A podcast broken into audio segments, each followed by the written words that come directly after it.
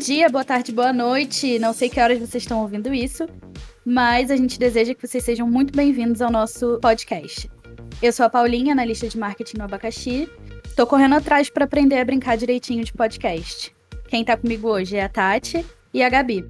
Oi, gente, meu nome é Gabi, sou assistente de marketing no Abacaxi, já vai fazer três meses. E basicamente isso, ainda tô como a Paulinha aprendendo a brincar de podcast. Oi, pessoal, eu sou a Tati, minha assistente de marketing do Abacaxi. E estamos todos novos nesse universo do podcast. É isso. e hoje a gente veio falar de coisa séria, tentando descontrair sempre, né? Porque a vida séria não tem muita graça. Mas hoje a gente vai falar sobre mulheres no mercado de trabalho. Então, é, nós vamos contar um pouquinho sobre as nossas experiências, sobre o que a gente já viveu aí nesse mundão doido, falar um pouco sobre como é ser mulher dentro desse ambiente. Ambiente este que muitas vezes não foi pensado pra gente, né? Isso aí. Exatamente. O Abacaxi tem muito orgulho da gente ter um time que tenha muitas mulheres. A gente é um ponto fora da curva, né? A gente tem a grande maioria das, da, da equipe é de mulheres, mulheres em cargos de liderança. Então, isso é muito importante, né, para a luta que a gente tem de querer se inserir todos os dias. Às vezes a gente fala sobre luta e parece que a gente tem que se organizar dentro de um coletivo, de alguma coisa. E não é isso. A gente, só por estar viva, está lutando todos os dias para que as coisas possam ser diferentes pra gente. Então é muito gratificante trabalhar num lugar que valoriza de fato isso, né? Que valoriza de fato o nosso lado profissional. Cara, falar por mim, né? Pra mim foi um choque muito positivo quando eu entrei no abacaxi, pegando o gancho do que a, Paulinha falou, quando eu percebi que a maior parte da equipe era feminina, em diferentes, em diferentes setores e tudo mais, com a Paulinha sem cargos de liderança. Então, pra mim foi um choque muito positivo é muito interessante trabalhar no lugar que não só valorize né, a mulher como profissional, como também saiba destacar as qualidades femininas para dar o melhor nas, nas suas funções, entende? Não sei se vocês pensam da mesma forma. Uma coisa que eu acho muito interessante e que aconteceu comigo, não sei se aconteceu com vocês, é, mas é uma questão de identidade, uma questão de identificação, de que a gente se sente tão, tão parecida com a pessoa que está recebendo a gente na empresa no momento ali da contratação e tal, que a gente se sente muito mais acolhida, de certa forma, né? Tipo, é uma pessoa que sente as mesmas dores que eu sinto, né? Que sente alguma coisa parecida com o que eu vivo. Enfim, eu acho isso muito interessante. Eu nunca tinha trabalhado num lugar que tivesse sido assim. Na verdade, eu até trabalhei uma vez, antes de trabalhar no abacaxi, eu trabalhei numa clínica de fisioterapia e Tipo, era praticamente só mulher. Tinha um. Tipo, eram 20 funcionárias, só mulheres. Tinha um cara só que era musicoterapeuta, que de vez em quando fazia atendimento lá. Mas era só mulher. Tipo, é uma, é uma rotina muito diferente, né? Sim. E essa questão do, do, acolhimento, como a Paulinha disse, é muito importante pra gente que é mulher, porque a gente já vai esperando algo mais ruim, né? É, pois é. Mas a questão de entrevista, por exemplo, de ser feita por mulheres é muito legal. Eu não sei se eu tenho apenas 21 anos, portanto só passei por poucas entrevistas na minha vida.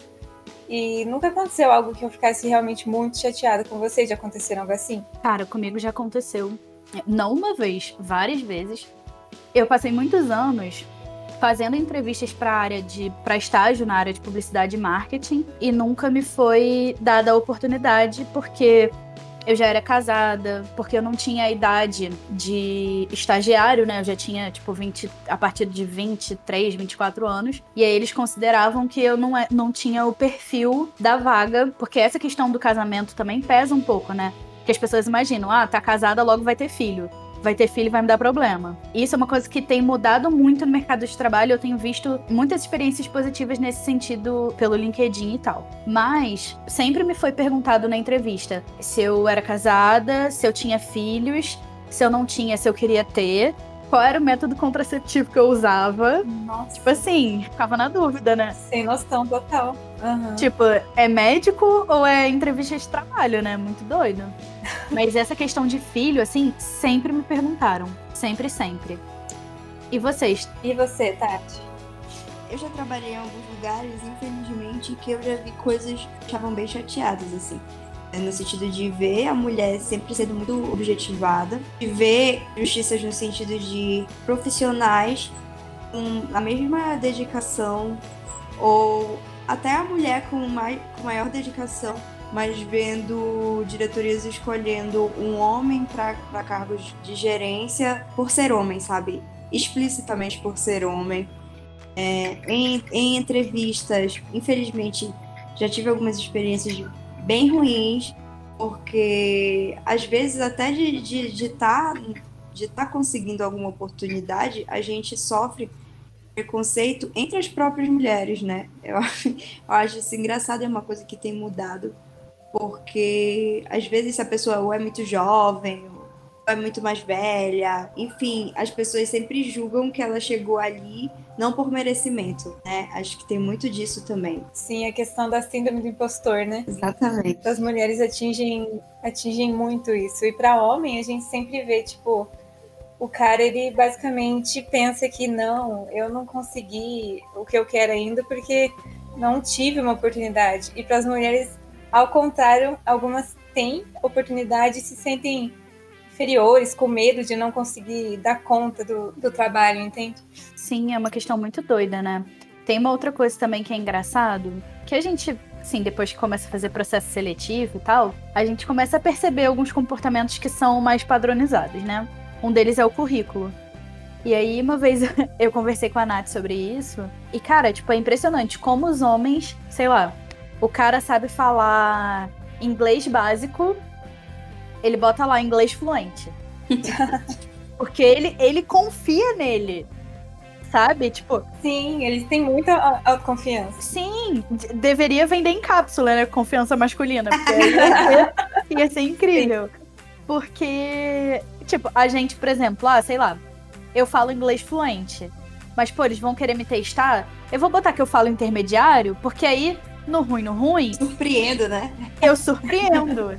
E a lógica masculina é completamente contrária, né? Sim, uh... sim. Então é muito doido isso, esse, esse tipo de comportamento, né? E, sem contar a questão salarial, né? A partir do momento que a gente vai tendo é, experiências no mercado de trabalho, a gente começa a perceber quanto as vagas, explicitamente para pessoas do sexo masculino, são bem melhor remuneradas, ou quanto alguma bonificação dentro de determinadas empresas são maiores para quem é do sexo masculino. E o quanto, por exemplo, a questão da maternidade que a Paulinha falou, é um tabu até hoje para as mulheres, né? Que, que a gente sempre fica naquela de, ah, o que eu fazer? Me dedicar à minha carreira profissional ou à minha família e ter filhos e tudo mais? Ainda é um tabu muito grande dentro do universo feminino, né? Porque ainda há aquela coisa de, tipo, eu não posso ter os dois. É, Sim, aí entra a questão da jornada dupla de trabalho, né? Porque... Pois é, às vezes ela nem é dupla, às vezes ela é tripla, né? Porque é. trabalhar fora, cuidar dos filhos, cuidar da casa. Isso quando não tem que cuidar do marido também, né? Eu acho que a perspectiva vem mudando muito. Eu acho que as pessoas vêm se reconhecendo mais como um ser pensante morador de uma casa. Ele não tem que ajudar a fazer, sei lá, a lavar uma louça. Ele tem que lavar porque é obrigação dele, da mesma forma que é minha obrigação, porque eu moro na casa. Eu sujo o prato, então eu tenho que lavar. É minha obrigação. Se lava sozinho, né? Ainda, infelizmente. Pois é. então, assim, é obrigação de todo mundo, mas eu acho que isso vem mudando. A gente teve um aumento muito significativo, infelizmente, de casos de violência contra a mulher durante a pandemia. Sim. Passar muito tempo dentro de casa, eu acho que abriu margem para coisas que eram que aconteciam com menos frequência acontecerem com mais frequência. E a gente teve um boom, assim. Tipo, tiveram muitos casos. Isso é um tremendo absurdo, né? E, né, os casais passaram a obrigatoriamente conviver mais, passar mais tempo juntos. Também com toda essa questão da, da pandemia, muita gente ficou ainda mais intolerante, né? Pois é. E, infelizmente, muitos homens reagem de uma maneira agressiva, né, cara? a primeira reação é a, é a agressão.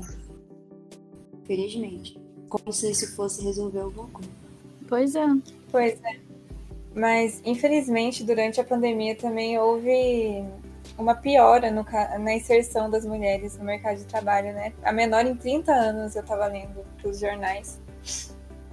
Pois é, eu acho que foram várias coisas aliadas, né? Sim. Porque, por exemplo, entrou, começamos a pandemia, começou o isolamento social, as escolas pararam de funcionar.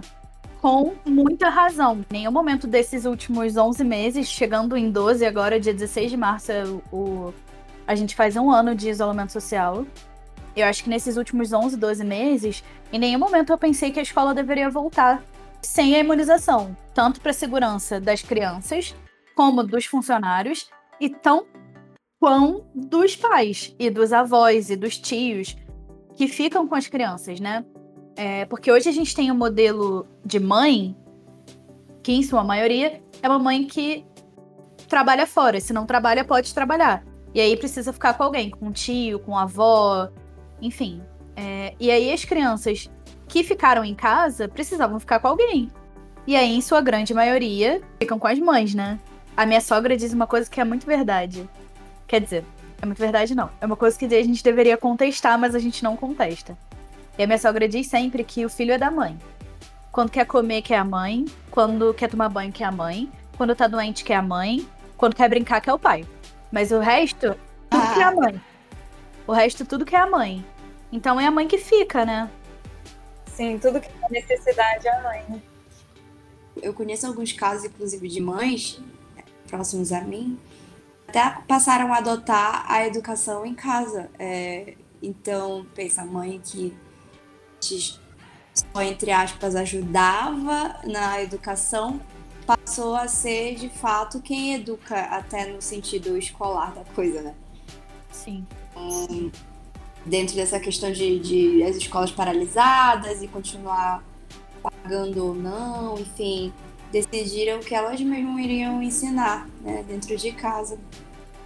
Uma modalidade enfim. Então isso também, isso também interfere, né, cara? Porque alguém tem que cuidar das crianças.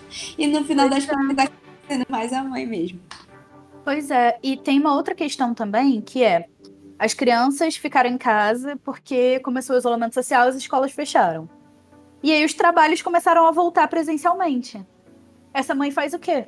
Não dá para dobrar o filho e guardar dentro do bolso Falar, meu filho, é. ó, de 9 às 6 você vai ficar aí quietinho, não pode comer, não pode falar, não pode ir no banheiro. Você vai ficar quietinho aí, guardadinho no meu bolso, enquanto eu vou trabalhar. Tipo, não é. A empresa não vai receber também a, a pessoa, a criança e a pessoa, porque não tem como. Malmente a pessoa pode estar lá, né? Pois é, é muito complicado. É um assunto muito sensível, eu acho.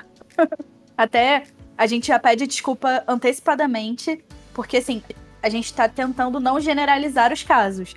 Mas o que a gente está passando aqui para vocês é um pouco da nossa vivência, das coisas que a gente pensa, mas sem querer generalizar. Claro que tem pai que faz muito e é sua obrigação, porque é pai. Da mesma forma que mãe que faz muito, que é obrigação, porque é mãe. Então, a gente não quer generalizar de forma. Eu não ia dizer agressiva, mas de forma. Não quer generalizar, ponto, né? a gente não quer generalizar. É isso. É o que temos.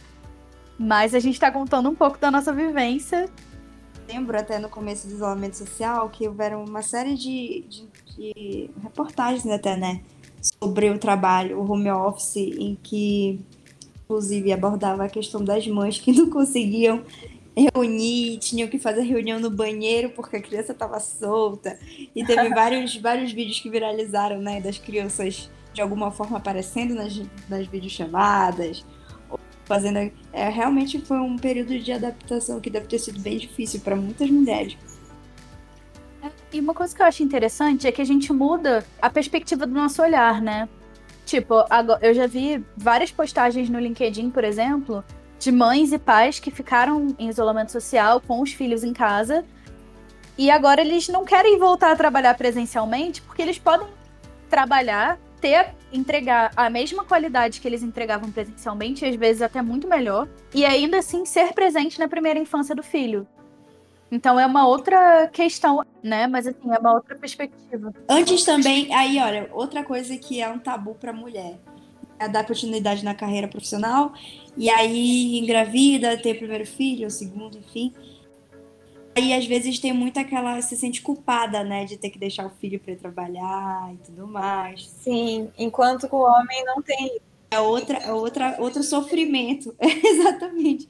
O homem não tem esse remorso. Ah, não tem. Entrega o filho e falam até as seis. Vai embora. não tem pai que sai para comprar cigarro e nunca mais volta? Acontece muito. Tem muito, tem muito pai também, né? Existe pai que é mãe também. É, mas Sim. a mulher tem muito mais isso. Eu acho que é uma, que, uma questão até animal, assim, vamos dizer, da maternidade, né? Porque a mulher quer estar tá em cima da cria, né? Cuidando. É, mas eu acho que é uma questão também de pressão social, por exemplo. A mulher tem que dar conta de tudo. Uma mulher. É, não. E o filho é da mãe. Então ela tem que cuidar. Se você vê, tipo assim, uma foto de uma mãe sem o filho num restaurante, numa balada, em qualquer lugar, a primeira coisa que as pessoas pensam é: o que, que ela fez com o filho? Ela é muito julgada, né, mulher? É... muito julgada, não importa o que ela faça. Exatamente. E aí eu acho que a mulher deveria pensar o seguinte: o que, que você tem a ver com a minha vida? Que o filho é meu, não paga minhas contas. É a mesma questão da profissão, por exemplo. Como a gente, como eu estava falando, que a mulher é sempre muito objetivada, principalmente com relação ao corpo. Vezes, o fato de você é, usar biquíni, postar algo, por exemplo, com biquíni, ou algo nesse sentido, você acaba sendo julgada como menos profissional. Ai, que médica é essa, por exemplo, que posta foto de biquíni, como teve aquele movimento, né, das médicas postando foto de jaleco e biquíni, falando que a foto dela de biquíni não define a profissional que ela é, ou o post dela na balada não define a profissional que ela é. Assim mesmo na maternidade, né? O, o fato dela ter filho não define a mãe que ela é, não define que ela é uma péssima mãe. Sim, não define nem que ela é ruim, nem que ela é boa, não dá para definir, né? Exatamente. É, uma coisa que eu vi engraçada outro dia foi uma menina, eu vi na, acho que foi no Instagram até. Uma menina se formou e aí ela postou uma foto com diploma. Aí um cara comentou embaixo assim, uma coisa parecida com isso, tá? Tô tentando me lembrar. Nossa, que bom, tantas mulheres postando foto de biquíni e você postando foto é, com seu certificado e tal. Aí ela foi e comentou embaixo. Ah, eu postei com certificado, mas eu posto de biquíni também. O que, que tem a ver uma coisa com a outra? Tipo, ah, ela, ela se formou na faculdade, então não pode mais postar foto de biquíni. Tipo, complicado, né, Sim. cara? Como a Tati estava falando, tem bastante a questão do instinto em relação à maternidade e tal, mas o que, a, o que mais a gente enfrenta é a questão de o que esperar de uma mulher como profissional e como uma mãe também, né? É, pois é. Uma coisa que eu tenho muita dificuldade é, de entender é como que as pessoas querem reduzir a gente a caixinha, né? Tipo, essa daqui tá na caixinha da mãe, essa daqui tá na caixinha da profissional, essa aqui tá na caixinha da libertária, se não teve filho é solteirona para sempre. E tipo. A questão dos rótulos. Exatamente. E assim, a gente é um ser muito complexo. A gente pode ser solteirona em um momento e de repente querer ter filho no outro. E de repente, sei lá. Até ter querer ter filho sozinha também, né? Tipo, é produzir. Exatamente. A gente pode a carreira e tal, até o momento que ela sentiu vontade de ser mãe, foi lá, sentiu mãe sozinha, e depois, naturalmente, é que ela foi viver um casamento.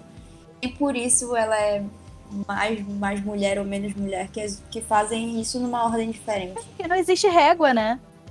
A gente consegue medir um monte de coisa, mas esse não é o tipo de coisa que a gente consegue medir. A gente pode medir caráter, a gente pode medir, sei lá, personalidade, talvez, mas a gente não pode medir se ela é mais mulher ou menos mulher, porque ela tem filho ou não, porque ela é casada ou não, porque ela tem uma vida profissional ou não, né? Esse tipo de coisa não existe. É, é, é impossível. Sim, eu não sei se aqui em São Paulo, ou Belém, ou no Rio é assim, mas eu que vim do, do interior, eu moro em São Paulo agora. Mas, tipo, a mulher acaba de casar, tá lá, feliz com o maridão, e o pessoal já vem perguntando: ai, e o filho? Quando vai ter filho? Já tô pensando em filho? Então, é incrível como a mulher ela só é mulher para esse, esse pessoal caso ela tenha. Uhum. É, na minha, do meu, minha questão assim familiar com relação a isso, é muito doido, porque a minha mãe, às vezes eu falo brincando mesmo. Tipo, ah, vou te dar um netinho. Aí ela, Deus me livre, tá muito nova. Então, assim, eu fui criada para ter medo de gravidez na adolescência. Eu tenho 26 anos e eu ainda tenho medo de gravidez na adolescência. Porque é uma coisa muito tipo, a minha criação foi muito isso, sabe? Tipo assim, ah, é, se forma, cursa o que você quiser cursar, trabalha, viaja. Depois você pensa em ter filho, sabe? Tipo, foi uma coisa muito natural e trabalhada a minha vida inteira. Tanto que tenho 26 anos tenho medo de gravidez na adolescência até hoje. Porque, tipo, é, foi a minha, minha criação, sabe? Mas. Uma pressão, né? E até a mulher que tem uma gravidez na adolescência é muito julgada. Nossa, também. muito. Então, às vezes, eu acho que assim, o que a mãe, o que a mãe deseja para a filha nesse sentido, a minha, a minha criação foi um pouco parecida com a tua, Paulinho, nesse, nesse aspecto. Eu acho que o que a mãe deseja não é nem que ela não engravide, mas é que ela não passe por esse tipo de julgamento, entendeu? É, e não passe por esse tipo de perrengue também, né? Porque, claro que a gente tem muitas famílias que acolhem e ajudam, mas tem muitas que não, né? Então acaba virando um veneno. Muitas vezes a mulher fica sem saída, não consegue estudar, não consegue, tipo, trabalhar, porque é muito nova, não consegue espaço no mercado de trabalho, precisa cuidar do. A mãe sabe o quanto é difícil criar um filho, realmente. Pois é, então acho que elas vêm por esse lado também, né? E é super complicado. Mas, assim, também tem muitos casos que eu já vi de mulheres que conseguiram dar conta de tudo, tipo, tiveram filho, adolescente, a família super apoiou, ajudou, cuidou, cuidou dos dois, né? Porque muitas vezes é uma criança tendo uma criança, cuidou, incentivou e, tipo, a mulher depois conseguiu entrar no mercado de trabalho, virou pesquisadora, virou, é, sei lá, conseguiu ter uma vida profissional, sabe? Isso também é muito legal, são coisas, histórias que a gente precisa valorizar, né? Sim. Ainda mais quando é, se tem também um parceiro que, que apoia, né? Ah, com certeza. Não deixa, não deixa a mulher parar tudo sozinha também. Ah, é verdade. Ah, isso é o mínimo, na verdade, né? Um parceiro que te apoia Exato. Pois é. sua vida. Exatamente. Justamente. Deveria ser o mínimo. É, porque na verdade o que acontece é principalmente no Brasil, muitos, muitos dos casos, é a questão que a gente está falando das jornadas, né?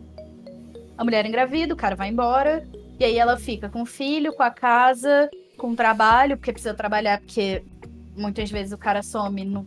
some, e só some, entendeu? Não deixa nenhum telefone de contato, vai embora, vai comprar cigarro nunca mais volta. E aí fica isso, né? A mãe com o filho tendo que cuidar, porque, bom, a gente precisa cuidar das nossas crianças, né? É isso, tipo, a mulher fica completamente sem saída e com várias jornadas de trabalho. Tipo, é uma mulher que fica exausta. Exausta. Acaba que a cruz da mulher se torna ainda mais pesada. Sim. Não bastasse todo o resto. É que essa questão da dupla jornada é bastante, bastante difícil, porque muitas vezes a mulher tem que acordar sete horas da manhã, pega o busão, vai trabalhar, depois e almoça no, no trabalho e volta e tem que fazer a janta, tem que lavar a louça, tem que cuidar do filho, tem que fazer, limpar a casa. Fim de semana não existe nenhum momento de descanso. É, e principalmente porque a criação de uma criança não se resume só a isso, né? Tipo, uma casa limpa. Não é isso, ela precisa de estímulo para se desenvolver, de brincadeira, de conversa. Criança brinca não é porque não precisa ter responsabilidade. Mas é porque faz parte do desenvolvimento humano, né? Uhum. Então, a mãe acaba ficando aí com 380 mil papéis e coisas uhum. para fazer. E é isso, é o que temos, né? Parabéns, mamãe. Toma o seu filho. E aí.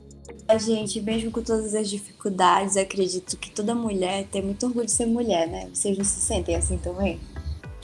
Cara, às vezes a gente fica com um pouco de raiva, né? Ah, com certeza, principalmente na hora da menstruação. Nossa. Mas eu acho que dependendo da vida que você leve, a gente consegue ter uma. Eu acho que é ressignificar as coisas também, né? Tipo, a Simone de Beauvoir que dizia, que dizia não, que disse num livro que não se nasce mulher, se torna mulher. Porque durante a vida, e principalmente inserido dentro da sociedade, né? A gente tem as caixinhas que a gente ocupa e a gente tem toda a nossa socialização como mulher. A gente é criada como mulher, com, com caminhos diferentes. Eu vejo isso muito, tipo, na minha questão de formação, por exemplo, formação de identidade mesmo. Desde criança, eu fui criada com um irmão um pouco mais novo do que eu. E dá pra ver, tipo, a, a diferença no tratamento. Mas não é que, ah, sua mãe é machista e criou um menino diferente da menina. Não é isso, mas ela também me criou da forma que ela foi ensinada. Então é uma coisa que vai perpassando de geração para geração e que muitas vezes a gente consegue entender comportamentos masculinos pela criação e comportamentos femininos pela criação também, né? Isso é. E como a Paulinha disse, é legal a gente olhar para nossa mãe não como uma, uma criatura machista, como mas é como ela foi ensinada e como ela aprendeu a ensinar outra mulher, né? Sim, e também perpassa pela questão do medo, né? A mãe tem muito medo de que possa acontecer alguma coisa com a filha. É, porque a gente tem, cara, casos absurdos e muitos casos, né? De abuso dentro da própria família, é, de pessoas próximas. Então, é, a mãe se preocupa muito. A minha mãe, pelo menos, se preocupou muito. Então, tipo, ela não gostava que eu dormisse na casa das minhas amigas, porque ela não sabia o que podia acontecer. Ela sabia o que podia acontecer na casa dela, onde ela tava, né, ali cuidando e vigiando. Mas fora de casa uhum. é muito mais difícil, né? É, a questão não é de falar que a sua mãe é machista, que o mundo é machista e ela tenta te proteger dele, no caso. Né? Exatamente. Esse é o ponto-chave da questão, né? Uhum. Que loucura! Como é que vocês estão se sentindo depois dessa conversa? Olha, guerreiras sentindo não a única. é, a gente se identifica, né? É, é uma é. coisa assim, meio, mano, a gente tá no mesmo barco. Vambora. Eu sozinha ando bem, mas com você ando melhor, né? Sim, questão do, do vamos juntas. Acho que, é, acho que isso é, é algo que vem mudado bastante positivamente, né? Porque a mulher sempre foi mais criada para competir com outra mulher, para se verem como como rivais de certa forma, né?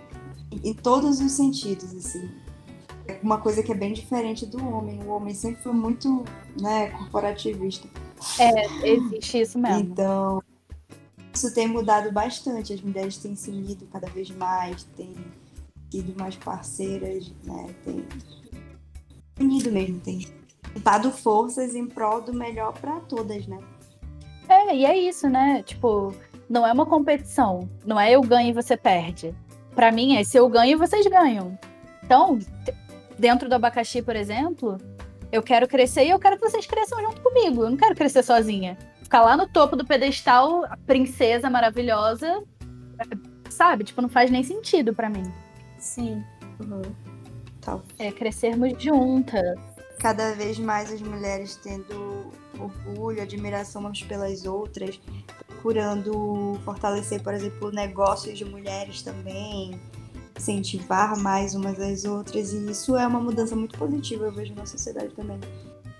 É, eu vi muito isso até durante a pandemia, sabia? Tipo, muitas pessoas, muitas mulheres empreendedoras vendendo assim, o seu produto ou a sua mão de obra no período da pandemia e boa parte da sociedade apoiando, assim, é uma coisa muito positiva, né? De você entender também de onde vem aquele produto, como é que foi a, a produção dele. Enfim, é, é, um aspecto muito positivo. E eu acho que a gente só tem a ganhar com isso tudo. É, a caminhada ainda é longa e árdua, mas a gente tem dado pequenos passos relevantes, assim. Evolução com relação aos direitos das mulheres e a como a sociedade e trabalha todo esse universo feminino. Isso é bem. Sim, positivo. e a gente está falando sobre autoconfiança e tal, sobre a questão masculina de ter confiança de sobra e a gente sempre tem aquela síndrome da impostora. E é importante a gente enxergar que, mesmo com todas as adversidades, a gente vai lá e consegue fazer o que a gente quer. A gente tem que ter muito orgulho do que a gente é atualmente. É verdade. E, tipo, muitas vezes a gente se coloca na posição de nossa, mas é, pô, não sou uma pessoa modesta. E aí a gente passa até por maluca, estressadinha, se acha. E nem sempre é isso, gente. É só a gente reconhecer a importância que a gente tem. A gente, como ser humano, eu não digo nem como mulher, mas como ser humano, a gente tem a nossa importância dentro da sociedade, né? De alguma forma. Então, é, é saber reconhecer o nosso papel e saber, é, poxa, eu faço um bom trabalho, eu sou uma pessoa boa, eu, sei lá, eu sei fazer várias coisas, eu tenho proficiência em línguas, eu tenho, sabe? Tipo, é saber reconhecer e se valorizar mesmo, né? Isso. Sim, com certeza. Sempre. Todos, todas nós temos nosso valor, somos importantes sociedade, para o mundo, temos nosso papel aqui. Temos capacidade de ir atrás e conseguir tudo que a gente quer, de realizar nossos sonhos, porque não é por ser mulher que nós somos menos que ninguém. Tem Exatamente. muito que melhorar ainda, né? A questão do, do mercado, do mundo propriamente dito. Sim, é verdade. A gente sabe que ainda existe muito a melhorar dentro do mercado de trabalho, né? Para as mulheres serem ainda mais valorizadas e para a desigualdade de gênero diminuir. Então, é importante a gente proporcionar mais espaço nas empresas para cargos de liderança femininos, como é o caso do abacaxi, né? Que a gente tem a Nath, que é a nossa diretora de operações, a Mi é nossa gerente financeira. Tipo, são cargos de liderança e são cargos femininos. O meu cargo, por exemplo, que é, tipo, eu sou analista de marketing, sou responsável pela nossa equipe de atendimento, pela nossa equipe de, de criação. Também é um cargo de liderança.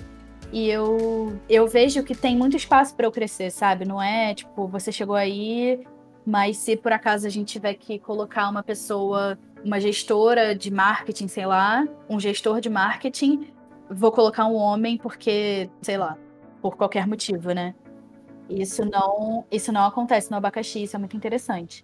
E também no contexto da pandemia, a gente já falou, né, sobre muitas mulheres com histórias muito legais, com histórias incríveis de vida, e decidiram criar várias campanhas na nossa plataforma, né? A gente tem muitas campanhas não só sobre empreendedorismo, mas também a gente tem algumas campanhas para ajudar mulheres em situação de violência, enfim. E vocês podem dar uma olhadinha clicando, entrando no nosso site e clicando em abacaxis públicos. Lá, assim, milhares de campanhas e muitas delas feitas por mulheres e para mulheres. Sim, a gente tem muita, muita campanha contra a violência doméstica de mulheres que passaram por, por coisas assim. E se você, mulher que está ouvindo, conte com o abacaxi para tirar seu sonho do papel, crie uma vaquinha com a gente e a gente está sempre à disposição para tirar qualquer dúvida de vocês. Gente, sigam a gente nas nossas redes sociais. Tenham lá as dicas do nosso blog de como ter sucesso com a sua vaquinha. Sempre que precisar, podem contar com abacaxi. E o nosso saque, só para lembrar o nosso horário, a gente funciona de segunda a segunda. Na verdade, de segunda a sexta, a gente funciona das 9h30 às 6h30. Sábado e domingo, a gente funciona das 9h30 a 1h30. Mas todos os dias você vai conseguir ser atendido no intervalo menor do que 24 horas. Então, a gente tem diversos canais, a gente vai atender pelo chat do nosso site, pelo WhatsApp, ligação, e-mail, Instagram, Facebook, canal de relacionamento não falta. Então, em caso de dúvida, ou de sugestão, ou de reclamação, ou, enfim, a gente aceita tudo de coração aberto, a gente quer crescer todos os dias e aprender, aprender com vocês também, né? Então é muito importante que vocês falem com a gente. E a gente está esperando o contato de vocês em caso de dúvidas e sugestões. E é isso, pessoal. Até mais. Então é isso, pessoal. Até a próxima. Até o próximo Abacast.